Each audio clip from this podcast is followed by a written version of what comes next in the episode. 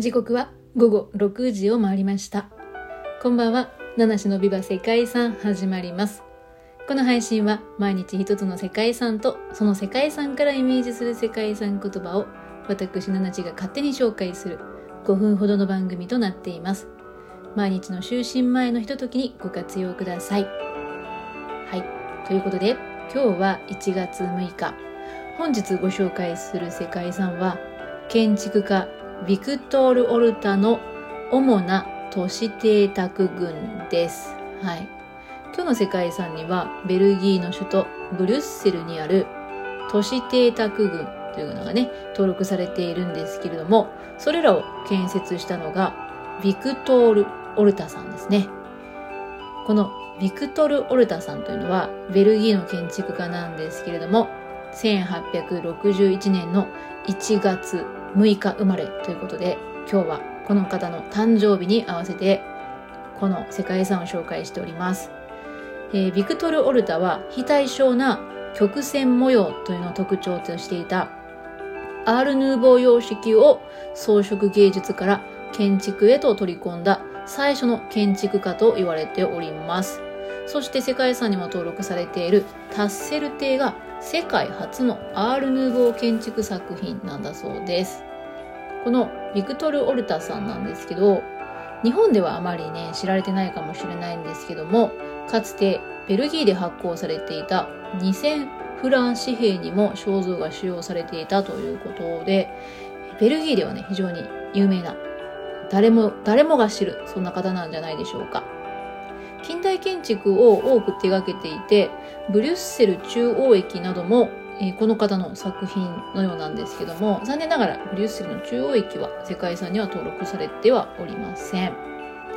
19世紀の末から20世紀にかけて、建築家ビクトル・オルタによって建てられた邸宅というのが残っていて、彼の手掛けた邸宅自体は数多くあるんですけれども、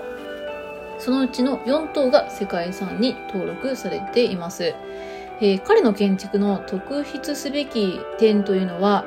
えー、当時石造りが主流だった時代に鉄だったりガラスを積極的に使用した構造を取り入れて植物的な曲線装飾っていうのも取り入れました。まあ、これらが当時としては画期的だったんですね。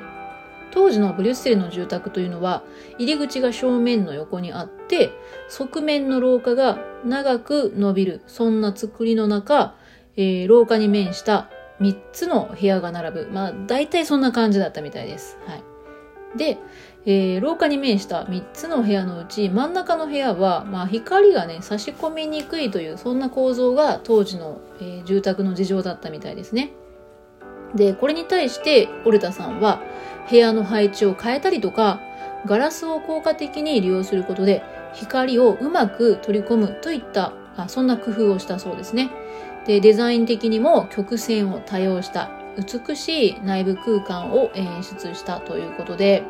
まあ、いずれにしても、うん、当時のその住宅事情の中にあってすごくまあ、先進的というか、まあ、斬新なデザインだったんじゃないでしょうかね。はいまあ、世界遺産にはタッセル邸、ソルベー邸、バン・エド・ヴェルド邸、そしてオルタ邸という4つの邸宅がと、えー、登録されております。で、まあ、名前でわかる通り、このうちオルタ邸自体はアトリエと住宅を兼ねたオルタさん自身の邸宅ですね。えー、現在はこれはアール・ヌーボーに関する美術館として、まあ、博物館みたいな感じなんでしょうか一般に公開されているそうです。で、オルタ邸以外の邸宅は今も人が住んでます。個人の邸宅なんですね。だから残念ながら一般公開はされていないそうなんですけども、まあ外観だけはね、見ることができます。世界遺産に住むのってね、羨ましいなと思う反面、実際住んだら大変だろうな、なんていうふうに思いました。はい。ということで、えー、本日の建築家、建築家、ビクトル・オルタの主な都市邸宅群からイメージする世界遺産言葉は、知る人ぞ知るです。ぜひね、今日このビクトル・オルタさんのことを覚えて帰ってくださいね。